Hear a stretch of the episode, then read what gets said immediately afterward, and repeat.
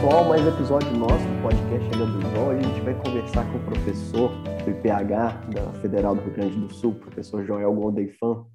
Ele vai contar um pouco para a gente da sua trajetória de carreira, mas o nosso foco, né, além disso, nosso foco aqui é discutir sobre ferramenta né, que foi desenvolvida pela IHA, né, International Hydropower Association, que está ligada aí à produção hidrelétrica né, ao redor do mundo. Essa ferramenta ela tem o objetivo de estimar as emissões de gás de efeito estufa focado né, no gás carbônico e no metano. A gente vai tentar é, é desmistificar um pouco o papo de que a hidrelétrica ela não causa nenhum impacto, né? A gente sabe que isso não existe, né? Toda forma de toda atividade humana tem algum nível de impacto. A gente vai aprofundar um pouco mais nessa discussão.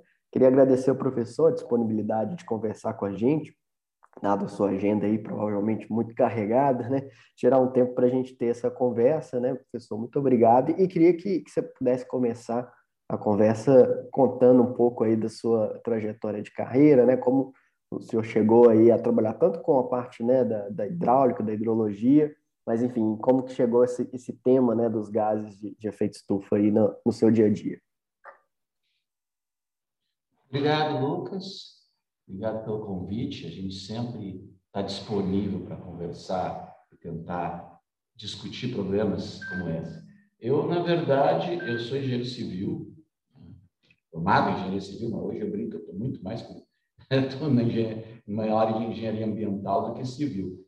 Mas na época que eu tinha não existia essa história de engenharia ambiental. Então, então eu sou eu, eu sou formado em engenharia civil pela Federal do Rio Grande do Sul, lá no milênio passado, né?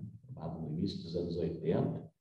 E, trabalhei uh, a maior parte da minha, da minha carreira na área de recursos hídricos, primeiro como consultor, depois eu vim fazer um mestrado e, aqui no PH, um doutorado na Inglaterra, etc. Sempre na área de hidrologia, etc. É, e tenho trabalhado, então, por muito tempo nisso. Em 2008, gente recebeu um convite para coordenar uma pesquisa sobre emissão de gás de efeito estufa em reservatórios de água doce, leia-se reservatórios hidrelétricos, mas a água que está lá, ela não sabe que ela está no reservatório, que ela está no lago, seja como for, ela vai se comportar da mesma forma, né, conforme os, as condicionantes que tiverem ali. Se o lago é natural ou se é um reservatório artificial, a água não sabe, ela sabe as condições que tem ali, ela vai responder a isso. Isso aqui era um projeto, então, é, Unesco e HA, a Unesco apoiando esse estudo da International Hydropower Association, no sentido de a gente é, trabalhar, é, não só teoricamente, foi trabalhos, tem bastante trabalhos práticos, medições, eu fui a campo várias vezes para a gente fazer medições de emissão de gás de efeito estufa, antes e depois da implementação de barragens, de, ou seja, antes do enchimento do reservatório e depois do enchimento, para a gente poder efetivamente avaliar o impacto dos reservatórios em termos de emissão de gases de efeito estufa. No início vai ficar só dois anos, ao final de dois anos a gente gerou um documento que seria uh, é, Measurement Guidelines for Freshwater Reservoirs, mas uh, guidelines são, seria, seria mais diretrizes, né? não um guia, diretrizes. Então, seriam diretrizes para a medição de gás de efeito estufa em reservatórios de água doce, basicamente. Esse é um documento que foi resultado dos dois primeiros anos, esforço de uh, vários pesquisadores. A gente constituiu o que a gente chamou de um fórum Unesco IHA, de, de, basicamente tinha a, aberto a qualquer é, pessoa da área que quisesse entrar, nós tínhamos até 300 pessoas participando desse fórum. Esse fórum tinha desde operador de hidrelétrica até ONGs de, de, de defesa uh, do, do, do, estado natural dos rios. Então, tu vê que tem uma, com uma presença maior, evidentemente, de pesquisadores, mas tinha de tudo um pouco, era bem interessante. E a, a dinâmica era mais ou menos assim: a gente marcava um workshop, Uh, desse workshop se produziu um documento, e a partir desse documento isso era distribuído, etc., e posto a, a, posto a disposição para todos, todos esses 300 pessoas poderiam enviar. E na hora que enviar seus comentários. E na hora que a gente produziu esse volume, o volume, olhando ele aqui, cento e poucas páginas, ser mais exato, 140 páginas, tivemos contribuições desse tipo e basicamente tinha uma grande planilha que a gente colocava todas as sugestões, comentários, etc. E todos eles foram considerados. Então, por exemplo, eu, eu que coordenava, eu olhava se eu poderia responder, se fosse dentro da minha área mais específica de atuação, e a resposta podia ser sim, adotado integralmente, adotado parcialmente ou rejeitado. Só que tinha uma outra coluna que explicava por quê. Por que, que ele foi rejeitado, por que, que ele foi adotado parcialmente, por que, que ele foi aceito integralmente. Então, nesse sentido, era bem transparente. Todas as pessoas podiam olhar, podiam checar se o comentário que elas mandaram foi analisado ou não, e se gerou esse documento, é, com contribuição de, se eu olhar aqui, dentro das contribuições, gente de tudo que é lado aqui, só olhando lá, aqui tem da Universidade de Bordeaux, na França, do Centro de Pesquisa da Austrália, é, aqui do Brasil também, da várias universidades, da Jupá e outras, da, da China, do, do, do operadores, por exemplo, das Três Gargantas, e por aí vai. Tem uma página aqui só de colaboradores, pessoas que enviaram, pessoas e instituições que enviaram comentários para cá. Então, tem inclusive, é, inclusive tem do uh, International Rivers, por exemplo, que é uma, uma organização não governamental extremamente agressiva contra qualquer modificação dos cursos da área. Eles fizeram comentários bastante pertinentes, principalmente efeitos ajusantes, que realmente existiam razão e a gente incorporou os comentários deles. E assim foi. Então, basicamente, vamos dizer, eh, eu cheguei nesse, nesse projeto assim e pedi para ficar mais dois anos para desenvolver, então, uma ferramenta para estimativa de emissões de gás de efeito estufa em locais de possível implementação de reservatórios.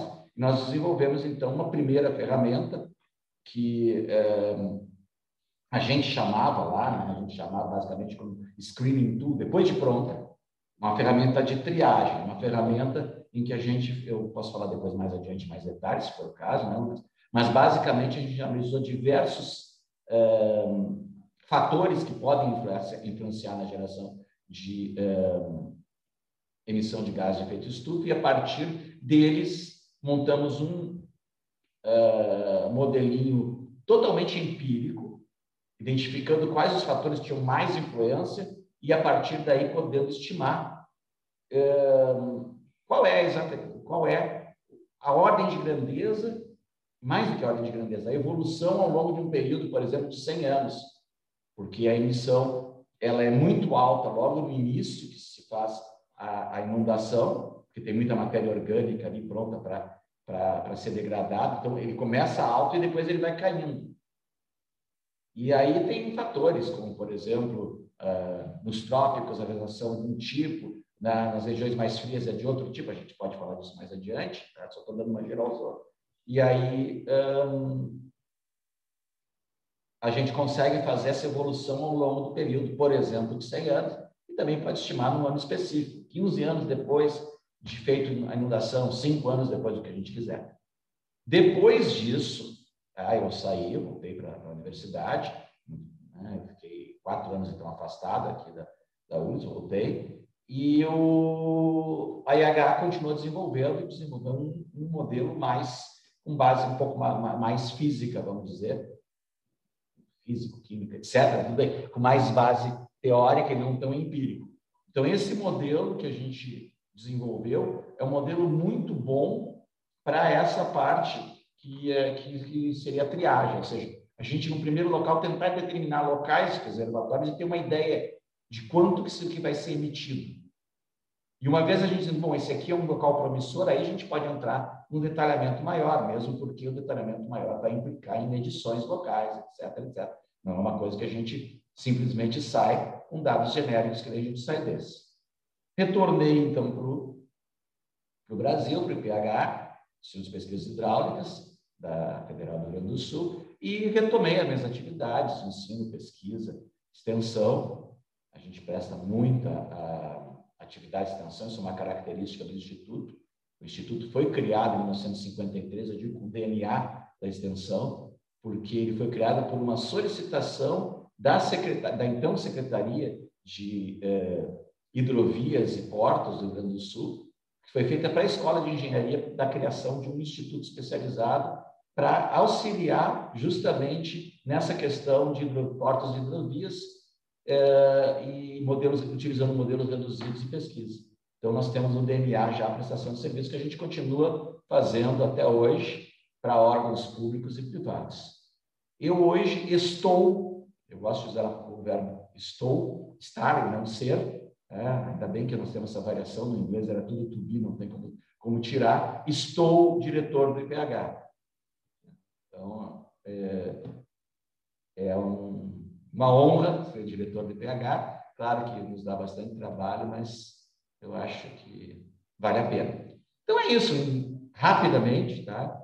Isso aqui, a carreira já vai há algum tempo.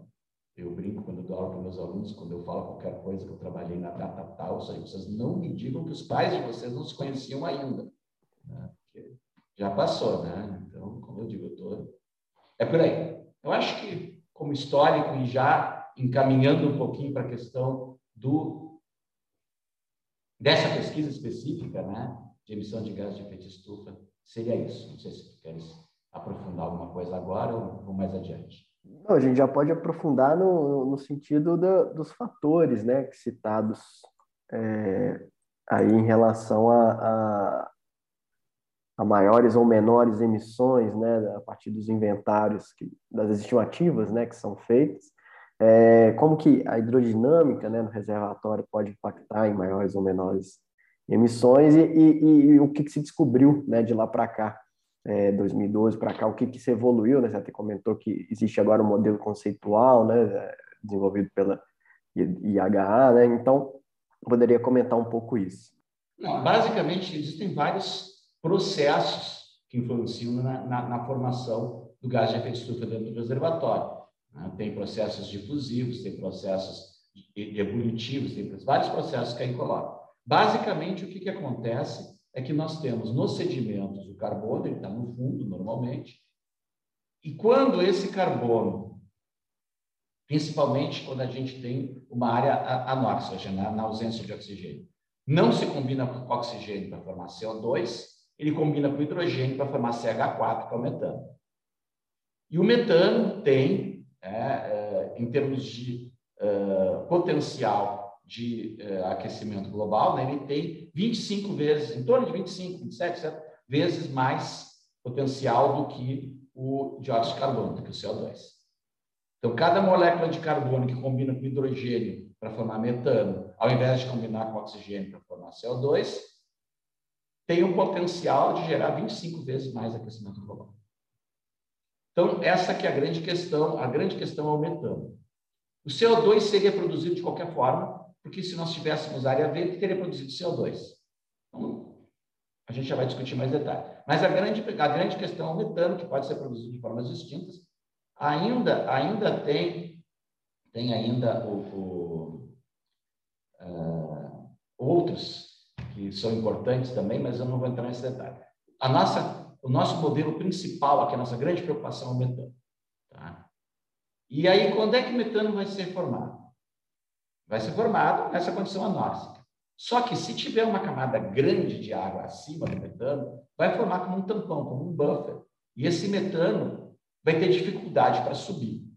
E se ele subir, existem bactérias metanotróficas que consomem esse, esse é, hidrogênio, retransformando o metano em CO2. Então, se tiver um tempo de viagem para ele subir, vai ter uma emissão pequena nula ou muito baixa. Se a gente tiver uma área rasa do reservatório, não tem esse controle todo e a emissão vai ser muito maior.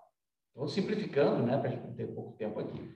E aí o que, que acontece? Qual é o problema? São reservatórios extensos e pouco profundos, reservatórios rasos e extensos.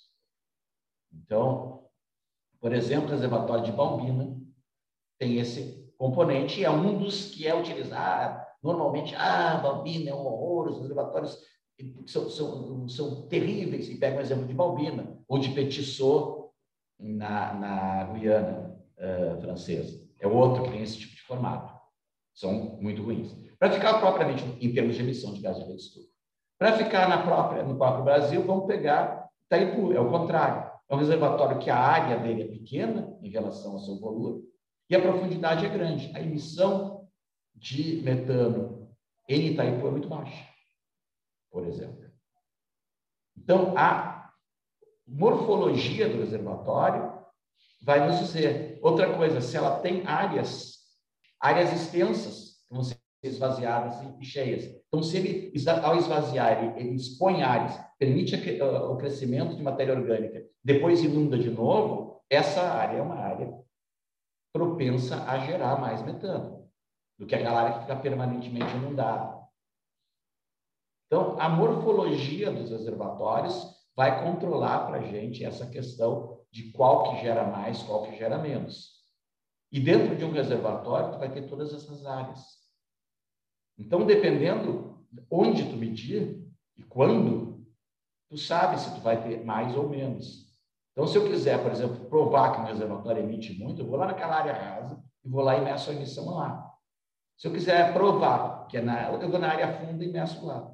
E o que, que é o certo? O certo é medir tudo e fazer uma integração dessa, dessas medições todas para estimar qual é a emissão total. E aí a gente pode comparar essa emissão. Só que se a gente for fazer uma comparação dessa emissão com emissão em, uh, digamos, usinas térmicas, basicamente, né, na parte de combustível fóssil, qual é a questão? A questão é a seguinte: existe o conceito do net. A tradução líquida fica muito gozada, porque emissão líquida de gases, em português, fica meio estranho, mas é o balanço. Então, o que, que acontece? No caso de uma, de uma, de uma uh, usina de combustível fóssil, tudo que ela emite é net. Tudo é líquido. Porque se não existisse, ela não teria emissão. Esse carbono que estava armazenado há centenas de milhares de anos, ele não estava emitindo. Quando tu tira, ele daria tudo a emissão, 100%. Agora, o que tu mede no reservatório não é 100%. Porque se não tivesse o reservatório, também haveria emissão, pelo menos, de CO2. Então, como é que tu tem que fazer? Tu tem que calcular o neto. Tu tem que calcular a diferença entre o que emitiria aquela região com reservatório e o que ela emitiria sem o reservatório. E esse valor dessa diferença tem que ser comparado com emissões de outras fontes de energia. E isso não se faz. Muitas vezes o cara pega a emissão bruta do reservatório, sem descontar o que seria emitido, e compara com outras fontes. E aí tu está sendo injusto, porque é, o impacto, que é o que a gente quer saber, o impacto é a diferença da emissão, e não o quanto ele emite.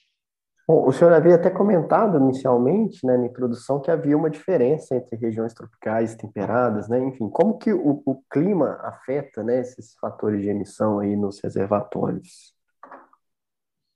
É, basicamente o que acontece é a temperatura. Tá?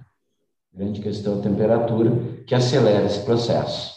Então, inclusive, a gente vai falar mais adiante, mas no modelo esse que a gente fez, no primeiro momento, a gente pensou em trabalhar com latitude como sendo um fator de controle, porque existe uma diferença realmente. A produção eh, em reservatórios tropicais de metano, por exemplo, é muito maior do que em reservatórios temperados e frios. E o que acontece quando a gente foi olhar lá para lá adiante, a gente se deu conta de uma coisa. Por exemplo, na Colômbia, tu pega a latitude, tem reservatórios em baixas latitudes mas em alta altitude. E aí eles emitem pouco. Eles emitem como se fosse um reservatório em clima temperado. E aí nós mas então a latitude não responde. E nós acabamos trocando a latitude por temperatura média. Então, os fatores que acabaram uh, sendo. Então, inicialmente, a gente chegou à latitude, escoamento superficial, temperatura do ar, precipitação, etc para aquele modelinho que depois a gente vai falar, e a gente acabou mudando, mudando, e ficou só temperatura do ar, escoamento e precipitação. E foi uma coisa interessante nesse sentido, porque a temperatura explica muito mais o fenômeno, ou pelo menos é, isso é totalmente empírico, né? Mas é, isso foi depois que, eu, que a gente foi fazer algumas medições na Colômbia e a gente conseguiu chegar a essa, essa conclusão. Aliás, medições na Colômbia é bem interessante. Tu tem que chegar de helicóptero evitando áreas controladas por narcotráfico. Então, tu dá uma volta enorme para chegar no lugar. Mas tudo bem, é, é interessante. E, bom, isso é uma outra coisa que pode ser bastante interessante a gente falar aqui, que, é, deixa eu ver aqui, eu, eu, tinha feito uma lista em algum lugar, a gente teve, como se diz, medições, durante esse período que eu fiquei lá, a gente fez medições na América do Sul, então, basicamente, os principais, Brasil, Chile e Colômbia, nos Estados Unidos e uh, no Canadá, uh, na África, na Noruega, na Ásia, em alguns locais, na, uh, no Laos, na China, obviamente, na Malásia e também na, na, na, na Austrália. Então, foi um, um, como é que se diz, um leque grande de locais distintos que a gente fez medições e com metodologias. Essa é uma coisa interessante. Essa é uma coisa interessante com metodologias distintas em local para local. E quando a gente desenvolve, vem desenvolver esse nosso uh, manual, que não é manual, né? seria muito mais, como eu já disse para vocês, muito mais uh, diretrizes, seria a palavra mais, mais adequada, a gente chegou à conclusão de que a gente não podia dizer que o método chinês era melhor do que o método norte-americano, só para usar um exemplo radical, e não só por questões políticas, por questões, inclusive, do tipo de local que estava sendo medido. Então, a gente conseguiu fazer, em um determinado momento, botar equipes de diferentes locais, fazendo medições no mesmo local, com cada um dos seus métodos. E a ideia foi uma das coisas que surgiu depois nessas diretrizes, era em, qual, qual, em quais condições o método de medição A é melhor ou, ou mais indicado, a gente procura evitar a palavra melhor, mais indicado o método A, em qual é o método B mais indicado, e qual é o método C mais indicado, em, qual, em quais condições que deve se utilizar um, um, tipo de método ou outro, e não dizer que ah, esse método é ruim, não, ele pode ser menos indicado num tipo de ambiente, um tipo de configuração, e mais indicado no outro. Então, teve toda esse, essa parte, era muito engraçada uma dessas coisas, né? A gente, eu, por exemplo, que eu trabalhava na saída de campo, e em locais, eu trabalhei na, na, na Malásia, por exemplo, a um grau de latitude norte, ou seja, praticamente no Equador, uh, e trabalhei também na Noruega. Então, vocês vejam, vejam a amplitude de coisas que a gente tinha para colocar. E campo, campo. Né? Em campo, no Laos, a gente foi para um local que era na, na, na, na divisa. Mas tu pode fazer assim uma ideia, mais ou menos como se fosse uma Itaipu, que produz entre eh, Brasil e Paraguai. Lá eh, produzia entre Laos e. Ai, meu Deus, meu nome do país? O branco agora. O Camboja, Vietnã. Não, não, não, não, não, não, não. Um país altamente turístico. É, Tailândia. Eu acho que eu posso olhar rapidamente no mapa aqui para não dizer bobagem, porque ela me deu um branco que eu, depois de tantos anos a gente faz bobagem. Bom, aí é a Tailândia, sim. A Tailândia tem toda a razão. A Tailândia. E, basicamente, de certa forma, se faz uma. Embora a produção seja no Rio que faz a divisa entre os dois, e seja uma, uma produção multinacional, que nem, que nem Itaipu, que nem Itaitumpu também a grande, a maior parte da produção para a Tailândia e não para o Laos, uhum. como aqui Paraguai e Brasil. Então eu fiz uma analogia muito próxima da condição que eu já conhecia de Itaipu. Só que lá eles ainda estavam em época de construção, já tinha um, um dos reservatórios estava pronto. Então foi, foi, foi bem interessante. Mas de qualquer maneira é, é o Laos foi uma uma experiência bem interessante também. E fora isso, quando eu estava no escritório, eu estava lá trabalhando de terno e gravata, né? Então, porque Inglaterra é assim, né? Então, eu fiquei quatro anos saindo do campo em condições adversas, condições adversas de alto frio, de alto calor, tu imagina que tipo de coisa. É. Mas é interessante, foi um trabalho muito legal. Se me perguntassem de novo, agora, agora não, se perguntassem de novo se eu queria ir de novo, não, com certeza. Mas, bom, eu não sei nem que pergunta que está agora. A gente estava falando da temperatura, né? Eu acho até que você falou ah, que foram de forma empírica, né? Eu acho que isso até, bom, estou dando um chute aqui, mas a gente vê que, por exemplo, o tratamento anaeróbio de esgoto, ele, ele é favorável, ele é possível, né, em locais de maior temperatura por conta das metanogênicas serem é, termofílicas, né, elas trabalharem e reproduzirem numa taxa razoável, né, justamente nas temperaturas maiores. Pode ser, pode ser aí um, uma explicação, né, que, que leva... Não, não, é por aí mesmo, é por aí mesmo. É um, é um catalisador de processos, a temperatura é um catalisador, ele vai fazer com que os processos sejam mais intensos e mais rápidos, isso é evidente. Tá? Mas isso não vai fazer com que a gente simplesmente condene as, a, os reservatórios em ambientes tropicais. Podemos condená-los por outras questões, mas não só por isso. Uhum. Porque existem maneiras aqui da gente tentar controlar. E aí vai depender de muito da topografia, vai depender muito da, da, formulação. Mas se a gente conseguir fazer um reservatório em um local onde se permita maiores profundidades, onde a captação. Outra questão é da onde é que tu capta a água. Se tu pegar uma água mais superficial, ela vai ter uma tendência a ter menos emissão. Se tu captar uma água, tiver um descarregador de fundo e pegar justamente aquela, aquela, aquele sedimento carregado de carbono e jogar ele a jusante, vai ter uma emissão alta ali. Uhum. Só que tem um problema grave. Aí nós temos uma questão de temperatura de novo, que é o seguinte: quando tu constrói, tu faz um barramento, tu interrompe toda a dinâmica do rio, né? E o que que acontece?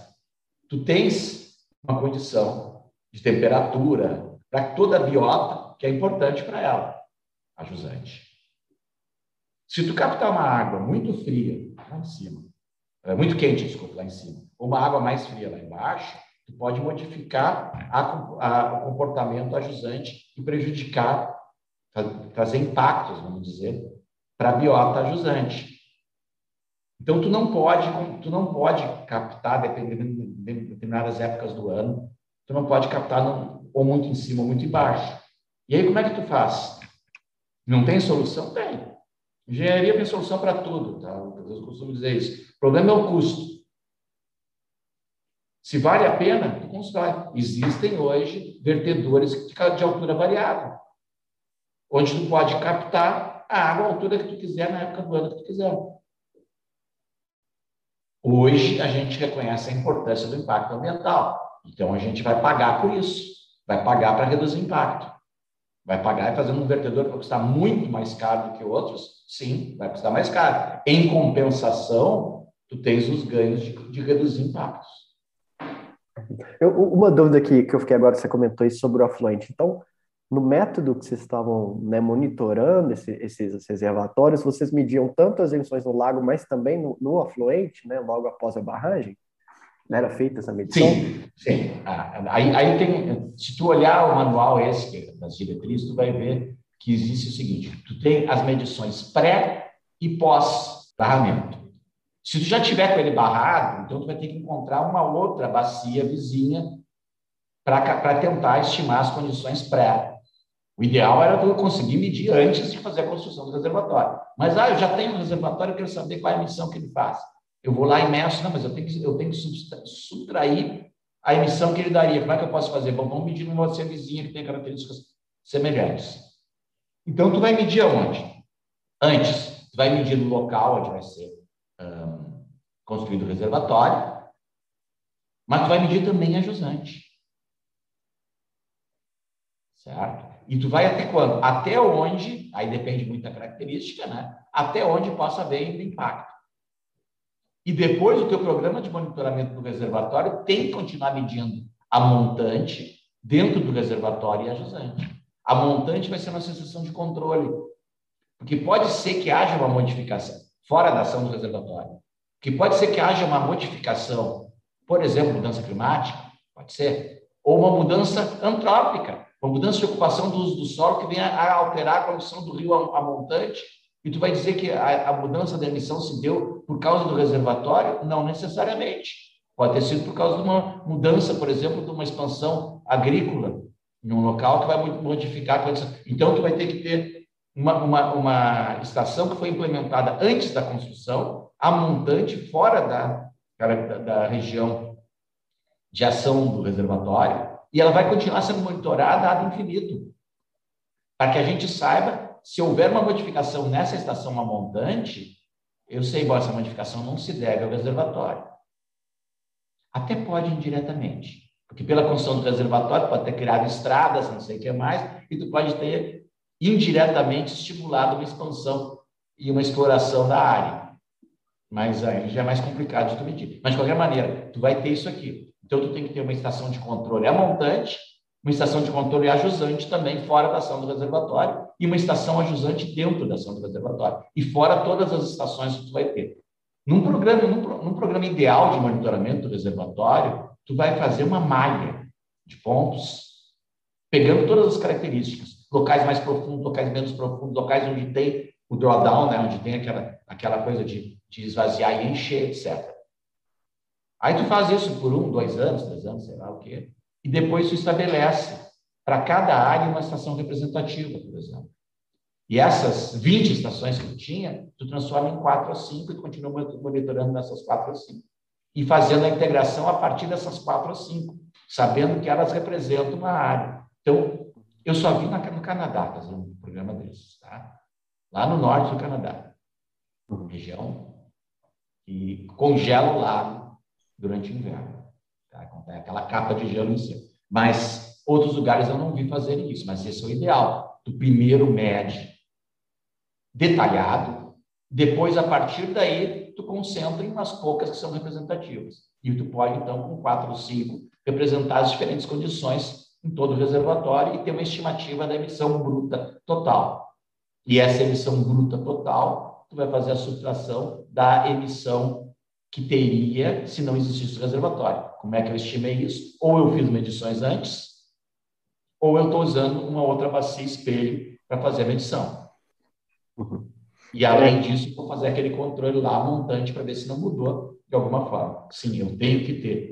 E uma das questões, outra questão importante, ajusante, é que quando tu, tu, tu interrompe o reservatório, tu interrompe o transporte de sedimentos com a jusante. Então, tu modifica a dinâmica ajusante, não só em termos hidráulicos, né, porque tem mais energia, tem mais energia, ele vai provocar erosão, vai modificar, etc. aí tu tem que ter um dissipador de energia, todas essas questões, aquelas coisas normais né, numa, da construção de vertedores, etc. Mas também a própria carga de sedimentos que vai diminuir.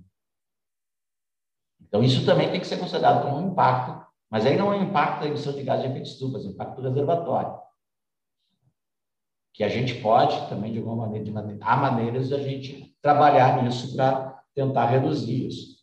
Eu digo, engenharia tudo é possível, a questão toda é quanto custa. Às vezes o custo pode tornar uma obra uh, inviável, em função do ganho que tu vai ter. Uhum. É, uma, outra questão que eu fiquei agora também é, é eu, eu, até cheguei a dar uma olhada né, nesse, no modelo criado de, de estimativa de emissões, mas eu não, não, não me recordo de ter observado algo nesse sentido. Se no modelo há previsão, é, há, há, um campo ali, né, para poder, por exemplo, introduzir variáveis ligadas a, por exemplo, lançamento de esgoto ou chegada né, de poluição difusa, por exemplo, a gente citou aqui uma área agricultada, né, é, por conta de fertilizante. É, se isso né, é contabilizado, seria obviamente poderia trazer ali uma, uma diferença, né? Uma fonte de carbono, né? Nutrientes que, que poderia estar tá alterando aí a dinâmica da, da produção, né? Dos gases de efeito estufa. É, nesse uh, modelo uh, simplificado, que é essa que a gente já está chamando de ferramenta de triagem, não tem isso. Um modelo mais complexo há elementos. Porque o reservatório, na verdade, ele é o retrato da, da, da bacia, né? Basicamente, tudo que acontecer na bacia, a montante, vai ser uh, detectado no reservatório. Ele é um, ele, ele, ele vai concentrar todos esses efeitos. Então, sim, isso pode afetar, claro, vai trazer mais matéria orgânica, por exemplo, vai modificar o comportamento dele de uma forma ou de outra. Uh, no modelo simplificado não tem como, nesse modelo mais complexo tem, tem maneiras de tu conseguir modificar a carga, o aporte de matéria orgânica do reservatório. Entendi. Bom, e, e em relação a né, esses fatores todos que a gente está comentando aqui e desse, desse levantamento que foi feito em, em diversos reservatórios, o que, que pode ser possível aí de concluir em relação aos reservatórios hidrelétricos, né, de forma geral, do mundo e do Brasil, né? Quais são bons exemplos, né? Então, o senhor já citou Itaipu como um bom exemplo é, em relação né, às suas emissões. É, mas o que seria um bom exemplo né, do, do, reservatório bem pensado na lógica né, das emissões de gases de efeito estufa e, e aqueles que, que são aqui, os exemplos a não serem seguidos, né, evitá-los aí? É, ficar aqui no Brasil, a gente pode pensar, Itaipu é um, né? Coloquei isso aqui, é, tabelinha que a gente fez a, a partir de inventários nacionais de emissão, a gente comparou, por exemplo, as emissões de várias barragens com a emissão de termoelétricas equivalentes, desde carvão ciclo simples, óleo ciclo simples, diesel ciclo simples e gás ciclo simples e ciclo combinado. A gás ciclo combinado é que menos emite. Tá? E a gente fez a comparação. Então, por exemplo, em Itaipu, daria um fator eh, emissão da termoelétrica dividido pela emissão da hidrelétrica, que varia entre 40, eh, não, entre 35 e, e 60 vezes. Ou seja, Itaipu emite 30, no mínimo 30 vezes menos do que uma de gás ciclo combinado. Outra muito boa, por exemplo, nesse comportamento é Xingó. Também tem uma, uma taxa muito parecida com essa. Um... Xingó é fio d'água, não é? No, no São Francisco? Hein? Xingó é, é a fio d'água, né? No São Francisco, ela não tem. É, tem umas questões, é, mesmo assim, né? De, de, acumulação, né? Samuel, por exemplo, é ruim. É ruim. Tucuruí é razoável. O mais que a gente pode lembrar aqui? Bom, tem aquelas que eu falei, né? Que são muito ruins, que são os exemplos, normalmente, Balbina e Petissot são os grandes exemplos mundiais tomados como desastre. Aí o pessoal pega essas e extrapola como se todas fossem assim. Então, a questão toda é o seguinte: a gente não pode nem puxar muito para um lado nem puxar muito para o outro. Há impactos, claro que há. Algumas são extremamente impactantes, outras são menos impactantes. Agora, a grande questão aqui é, é como é que a gente pode controlar? O que, que a gente pode fazer? Começa pela seleção do local. Se a gente sabe quais são os fatores, bom, profundidade, etc., a gente pode começar a colocar. Evidentemente que, que, que quando tu trabalhar com reservatórios mais extensos, mais rasos, vai dar problema. Além do que tem as outras todas as questões. Quanto mais extenso for o reservatório, em termos de impactos uh, ambientais, sociais, econômicos, vai ser mais, mais grave também. Por outro lado, tem uma questão interessante em relação à energia hidrelétrica. Eu costumo dizer que a energia hidrelétrica é a melhor fonte que pode ser associada a outras fontes uh, renováveis. Por que isso? Bom, nós, qual o grande problema que nós temos em fontes renováveis? Isso vale também para uma hidrelétrica fio d'água. É intermitência. Né? Nós vamos chegar em momentos por exemplo, se nós pensar em energia eólica, tem momento que venta pouco, tem momento que venta demais. Venta demais está produzindo mais energia do que a gente pode consumir. Venta pouco, não consegue. Poxa, se a gente pudesse estocar, não o vento, né, mas estocar a energia produzida por esse vento em excesso, tá, seria maravilhoso. Né? Aproveitar essa energia. A mesma coisa se a gente pensar em energia solar. Se a gente não consome toda a energia, a gente poderia estocar. Bom, estocar em baterias, hum, é, mas não nos montantes que a gente tem. Uma das melhores maneiras de estocar é usar a energia em excesso para bombear água para um reservatório elevado.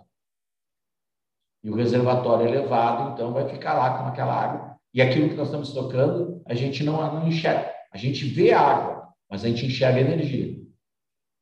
Na hora que tiver com excesso, vai estocando água. Na hora que tiver com déficit, tu abre a tua comporta e passa a gerar energia.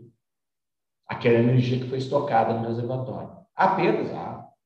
Há perdas, mas de qualquer maneira tu teria perda daquela energia. Tu gastou energia para plantar, assim, mas gastei energia que eu não ia usar.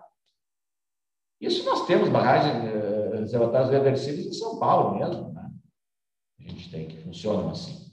Tá? Então, uh, essa é uma maneira que a gente tem de estocar. E é uma maneira de utilizar uh, uma fonte renovável sendo associada a outra fonte, que ela é renovável também, né? no caso da energia hídrica, só que o questão, a questão da energia hidrelétrica é que ao construir um reservatório, provoca impactos outros, além da geração de gás de efeito estufa, que tu não, não provocaria ou diminuiria se tu fizesse a fio d'água com pequenos reservatórios. Só que se tu cai em fio d'água, tu cai no problema da intermitência de novo. Então, é um balanço que nós temos que colocar. O quanto vai ser importante esse impacto ambiental que o reservatório vai ter, vai criar, em comparação com o que ele pode garantir de aproveitamento. A energia hoje é a grande chave né, para qualquer questão de desenvolvimento. É quando a gente olha aqueles mapas de eh, noturnos do globo, e tu pode ver, né, onde tem mais energia justamente são os países mais desenvolvidos, os locais mais desenvolvidos. Normalmente, né, ou os grandes centros urbanos, em geral, lógico. Mas aí, onde é que a gente tira isso? Então, a associação de fontes renováveis com energia hidrelétrica é altamente recomendável. Claro que nós vamos fazer estudos de impacto ambiental. Claro que nós vamos avaliar exatamente o que está acontecendo. Mas nós não vamos descartar um reservatório só porque ele é um reservatório. Nós ter que pensar exatamente o que está colocando. E pensar nessas outras associações. Então, uh, nós tínhamos conversado antes, né? Tu me perguntou se a energia elétrica é verde.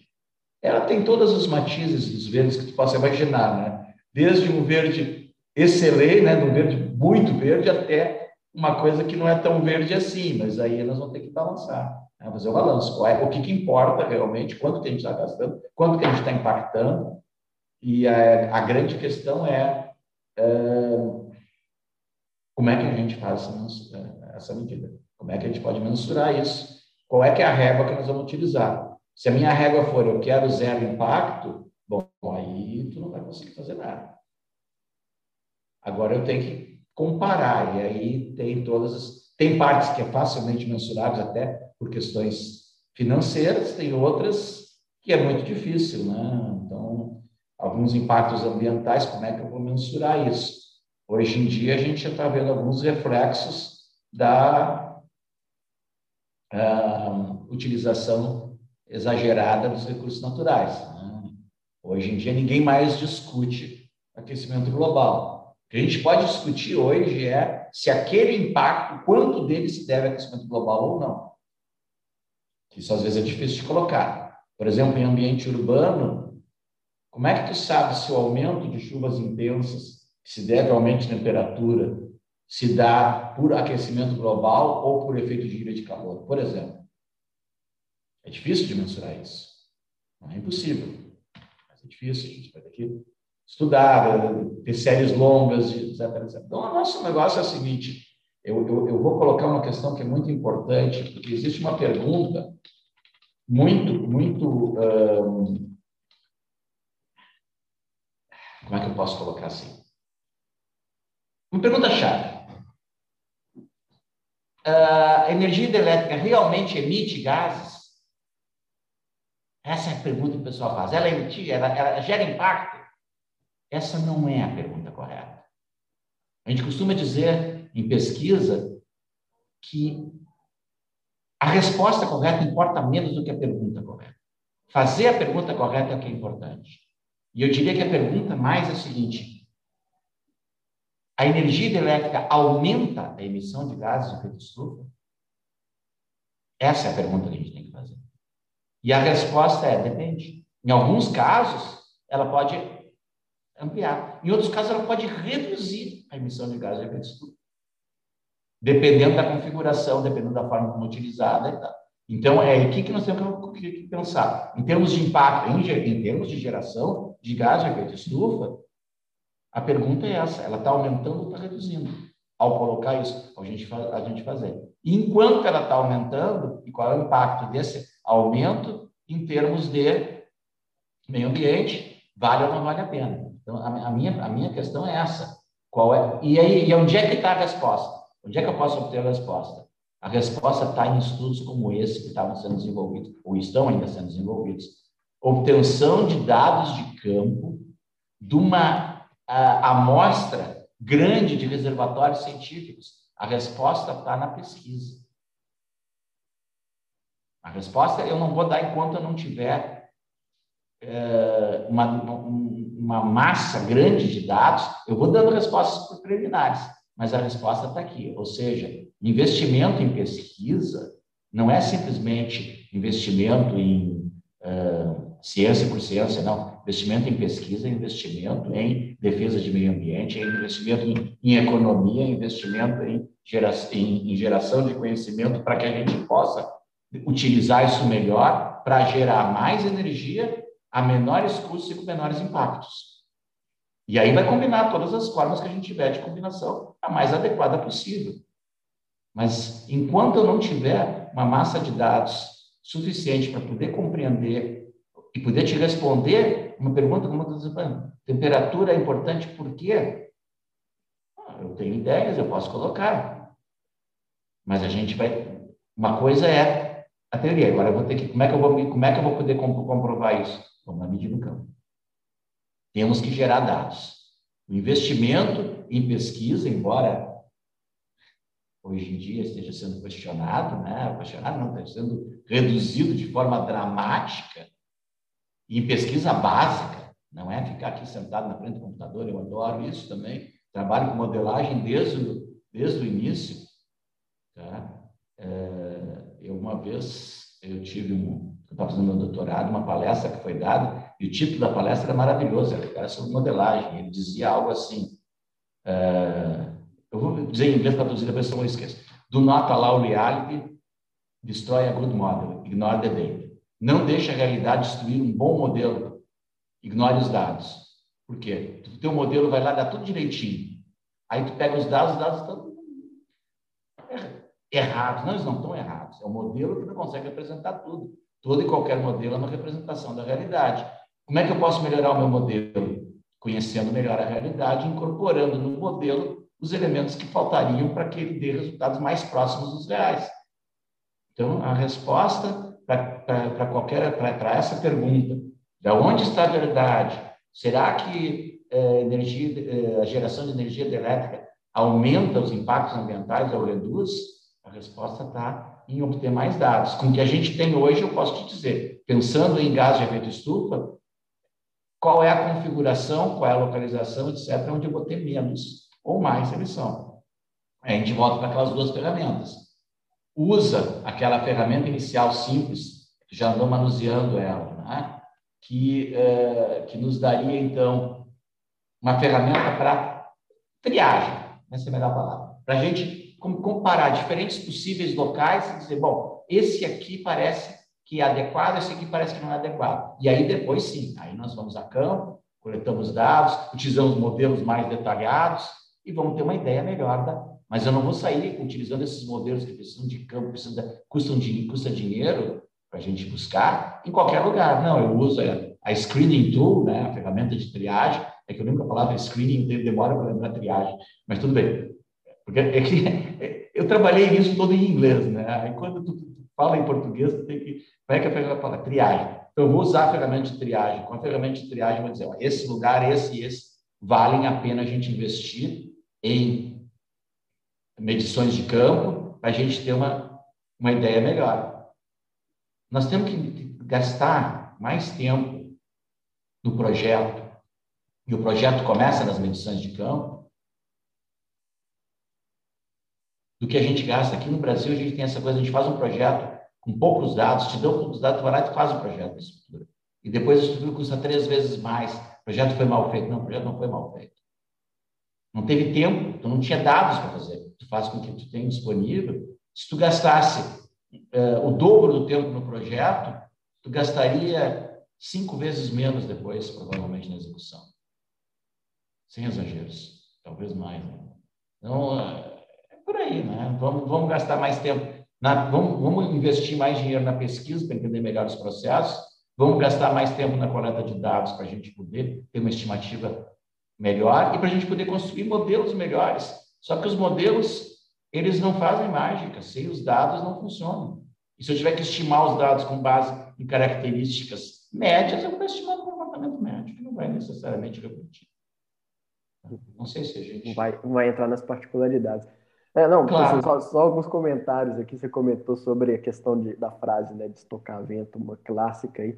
É, deu até saudade da época, né, que, que as, as barbaridades máximas ditas com o chefe de executivo estavam nessa, nessa linha e hoje em dia a coisa extrapolou num nível é, preocupante, né? É, é, e uma outra questão, você falou também da tradução direta, né? Também, se eu vou pensar, os, os gases da Casa Verde também, né? Que você faz a tradução de greenhouse uhum. gases. É, e uma, uma, última questão que fica aqui é, né, o senhor comentou que tinha uma ferramenta de triagem, uma ferramenta que continua sendo desenvolvida, né, mais aprofundada. É, é, o que, que tem sido pensado aí, né, é, dentro do, da própria essa associação internacional, né, de, é, de hydropower, né, de produção hidrelétrica, é, nesse sentido, né, se, se, existem outras pesquisas, né, nessa linha, eventualmente até mesmo adicionando outros gases, né, é, eu tenho visto, é, é, a linha que eu tenho pesquisado no meu doutorado, né, o foco no oxinitroso. Eu vi recente artigos né, da China, do pessoal em três gargantas, mensurando esse outro gás, que ainda que seja parcelas muito pequenas né, de, de emissões, né, mas obviamente que isso que eu, que eu citei, né, se você tem uma área agricultada com nitrogênio, é, com nitrogênio do esgoto ou, ou, nitrogênio não removido no tratamento de esgoto, isso pode parar eventualmente né, em corpos hídricos. E, e mesmo que pequenas faixas de emissão, pequenas emissões, é um gás com 260, 270 vezes ah, o poder calorífico do, do, gás carbônico, né? Então, assim, o que, que, que, tem, tem sido desenvolvido nesse sentido e, e, ao final também, que o senhor deixasse uma mensagem aí para os nossos ouvintes aí de, de encerramento, né, do, do, nosso episódio.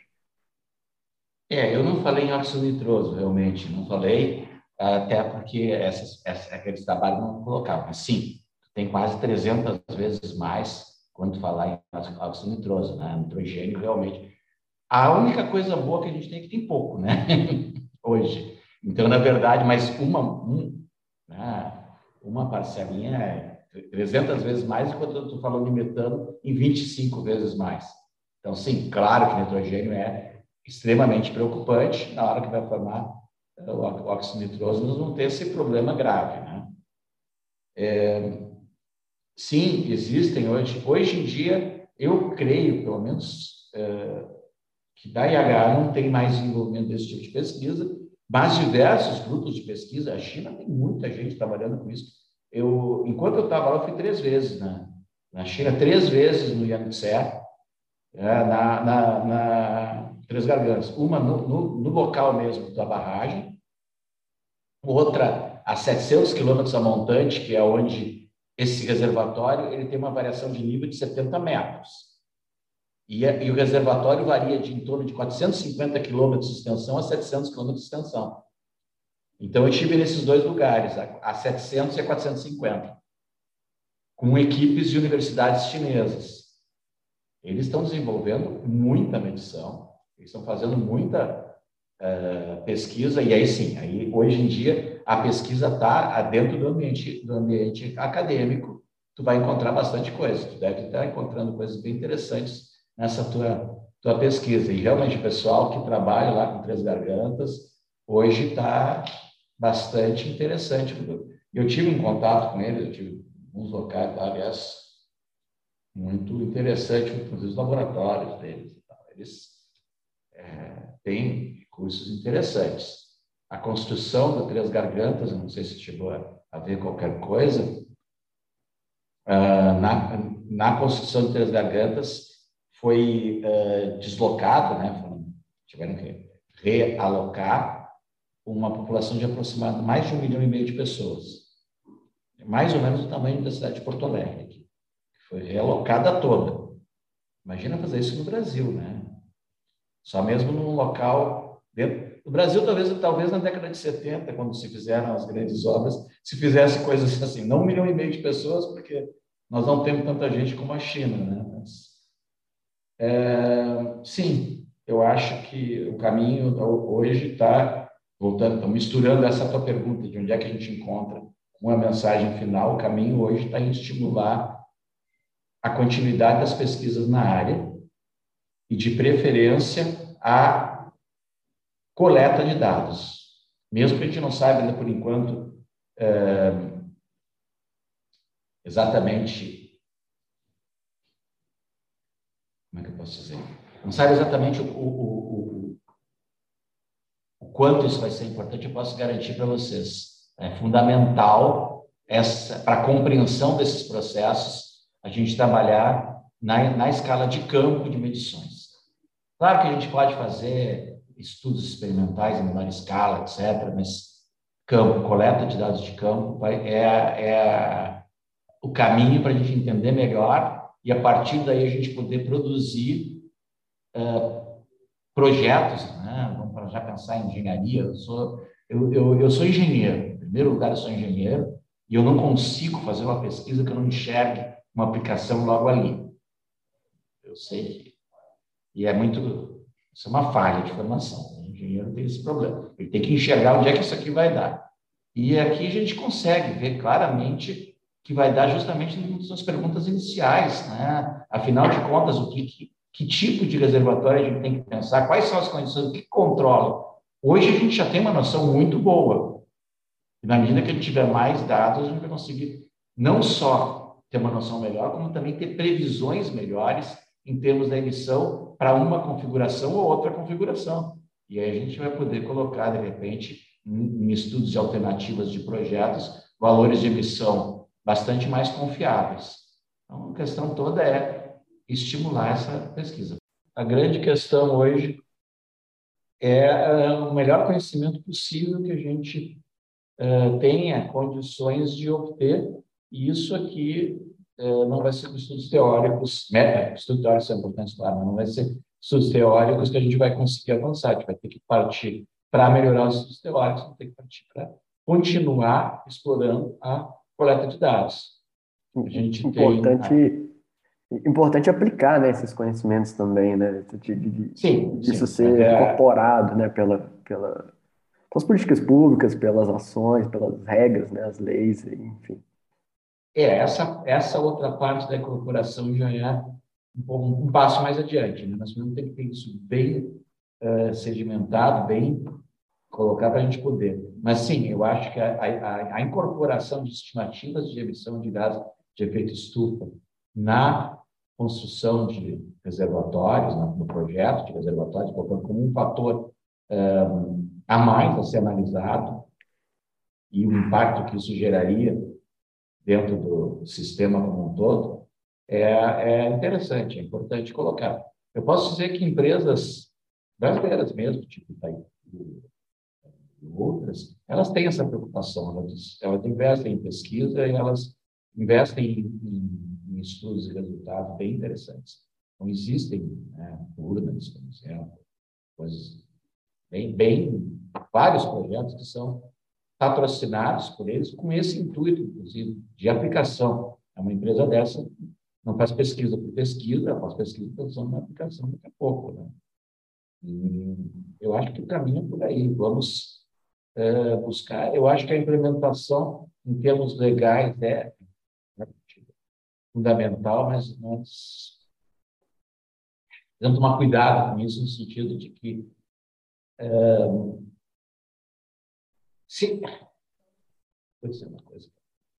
Se fosse somente os técnicos que fizessem essas regulamentações, eu ficaria mais ou menos tranquilo. O problema é que outros interesses também se agregam nessas regulamentações, e aí cabe a nós, técnicos, fazer a fiscalização e a cobrança quando dá proposição de regulamentações. Porque muitas vezes as regulamentações não se baseiam somente em aspectos técnicos. Vamos colocar dentro dos técnicos a parte econômica, financeira, eh, etc.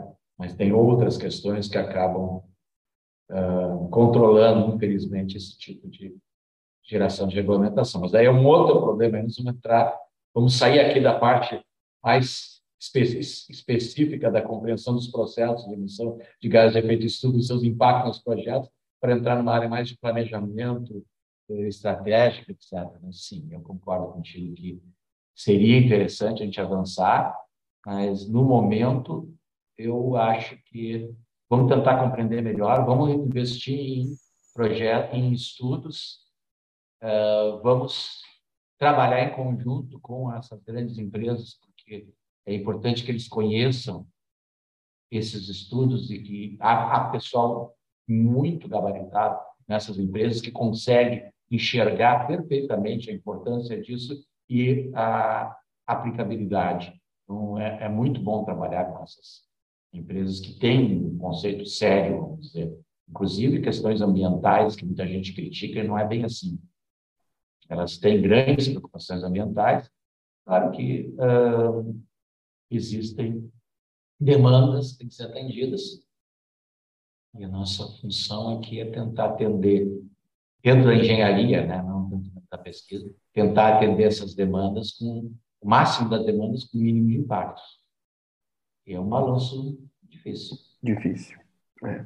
Desafiador, né? Exatamente. E por isso, bons técnicos, éticos, né, e sabedores e com dados é fundamental, né? Acho que é, outra coisa importante, Lucas, é a gente mostrar os dois lados da moeda, né? Não ficar dizendo, ah, hidro é, é hidrelétrica é fundamental, melhor. Não, tem suas, suas limitações, como qualquer outra, e tem suas vantagens. Se a gente conseguir reduzir as limitações e explorar o máximo das vantagens, eu acho que eu, eu continuo dizendo, uma das dos grandes futuros para geração de energia elétrica, além da geração propriamente, é a associação com outras fontes não renováveis. Eu vejo isso como um papel importantíssimo da, da, das hidrelétricas, nesse sentido. E aí a gente vai poder estocar a energia do vento, vamos colocar assim para não, ficar, mas vai poder estocar a energia do vento, a energia da, do sol, etc., né, de uma forma que tem perdas? Tem, tem. Se perde menos do que simplesmente não gerando ou gerando a mais não utilizando. Uhum, no momento que não há demanda. Bom, é, professor, queria te agradecer novamente aí pela disponibilidade. Né, pessoal? Esse foi o nosso episódio de hoje. Né? Um abraço e até a próxima para vocês.